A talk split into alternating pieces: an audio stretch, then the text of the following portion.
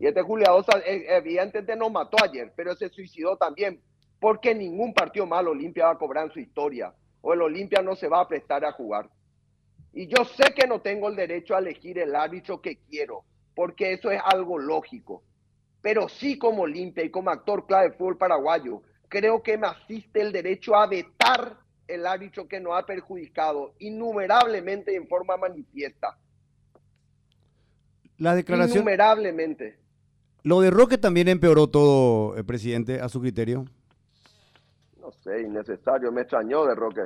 La verdad, me extrañó. Pero para mí es muy triste renegar de tus orígenes y de quien te dio la gloria. Eso sí te puedo decir.